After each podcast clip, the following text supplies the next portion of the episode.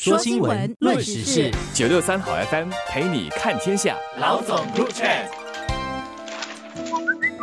你好，我是吴欣迪，联合早报总编辑。你好，我是罗文燕，华文媒体集团营运总编辑。听众朋友们应该还记得，二零二一年七月十九号发生在新加坡立化中学的一起震动全国的校园命案。当年十六岁的立化中学学生在学校厕所内杀害一名十三岁学弟，杀害学弟现年十八岁的少年，在上星期五在法庭上承认误杀罪，被判坐牢十六年。由于被告涉案的时候才十六岁，根据儿童与青少年法令，媒体不得公开他的身份。而受害者的父母则要求法官撤销现有的禁制令，准许公开死者韩哲凯的名字和身份。这是罕见的决定和做法。韩哲凯的父母这么做是希望人们能记得韩哲凯。这项申请也获得法官的批准。这起案件发生在两年多前，但对一般公众而言，相信脑海里印象相当深刻的，对于死者。和被告家人的冲击，我想在这两年里没有冲淡多少。而立化受影响的那批学生，希望这两年来已经是渐渐走出了命案的阴影。但这起案件的下判和媒体的报道，必然再度掀起受影响的家人和学生的伤痛。希望至此之后，对于他们可说是一个了结。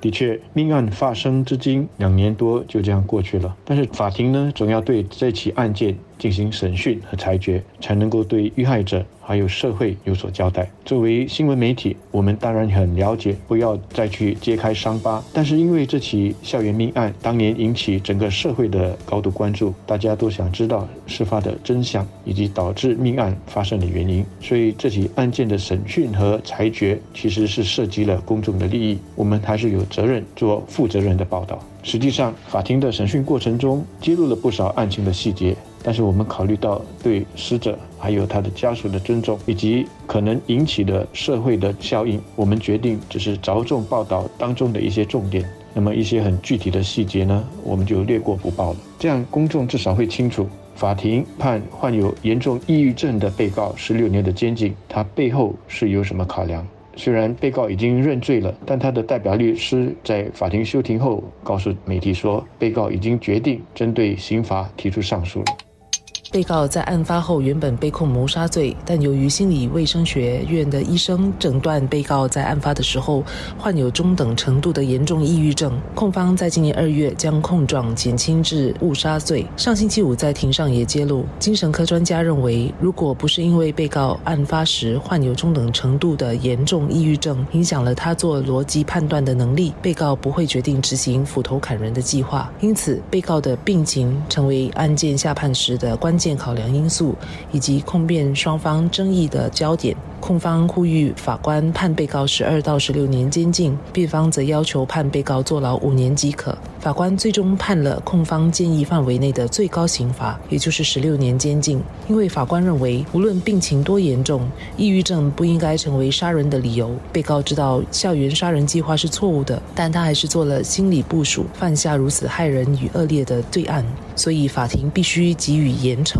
以阻吓其他可能有相同想法的人做出同样的行为。我不确定这样的判词和惩罚是否能够有效的制止因为有严重抑郁症而可能有同样想法的人犯下类似罪行。但我希望这起害人的案件能够更广泛的引起社会，特别是父母、教师以及所有与青年接触的人士对于抑郁症和心理健康的关注。要对于周围可能患有抑郁症或其他精神病征兆的人比较敏感，也多多关怀他们，不要忽视抑郁症或心理疾病所可能对患者甚至是周围的人的祸害。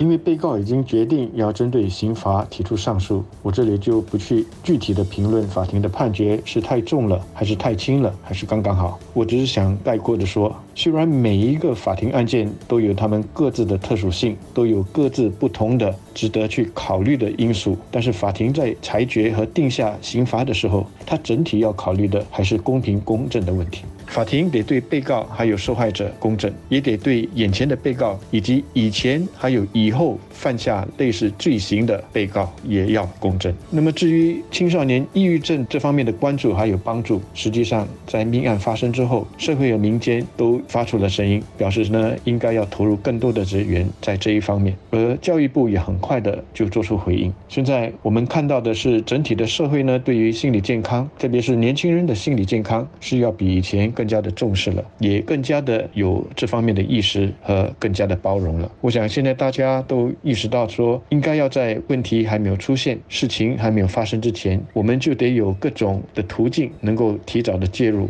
来帮助那些需要帮助的人。这起案件让我注意到的另一个细节是死者父母的反应。夺走韩哲凯性命的少年的父母写了一封信给韩哲凯的父母道歉，而对方回信表示已经原谅了少年。试想，当他人做出伤害自己孩子行为的时候，要原谅对方是多么不容易的事情，更不要说是以如此害人的方式无端端的把心爱的儿子砍死的这样的情况。韩哲凯的父母大可选择不回复或是愤怒的回应，但他们选择了原谅。而这是比任何一种回应或应对方式更为艰难的决定和行为。正如法官所说的，韩哲凯的父母展现了惊人的坚强与勇气，让我非常敬佩和感动。也对我来说是一个启示。如果韩哲凯的父母能原谅杀害自己儿子的凶手，那我在生活中还有什么是不能够原谅其他人的？这起不幸案件震惊了整个新加坡社会，人们相信不会忘记案情。但除了让人震惊和难过的案件之外，我希望人们更能够记得韩哲凯父母的宽怀大度、坚强与勇气，也记住经抑郁症等精神病对人们可能造成的伤害，多多关心周围的人，防止。同样的悲剧再度发生，这样才不至于让韩哲凯白白丧命。死者的父母所表现的宽宏大度，的确让人敬佩。他们在法庭审讯和下判当天，都选择不到法庭去旁听，相信是不忍心亲耳听到一些案情的细节吧。至于被告的父母，根据他们提前给法庭的一份法定声明，他们都承诺说会好好的照顾儿子，确保他的抑郁症不会复发。他们为了更好的陪伴儿子走上康复之旅，也特地去修读有关青少年心理的文凭课程。被告的母亲呢，已经转行去从事同心理健康相关的工作，而他的父亲也准备在儿子出狱之后呢，停止工作，全心的来照顾儿不幸的悲剧已经发生了，对于逝者的家人来说，下来更重要的是生活要怎么往前走，怎么找到心灵上的慰藉和力量，以便坚持下去。而对被告还有他的家人来说，康复。还有修复之路确实还很漫长，彼此的陪伴还有扶持就很重要了，不能够轻言的放弃。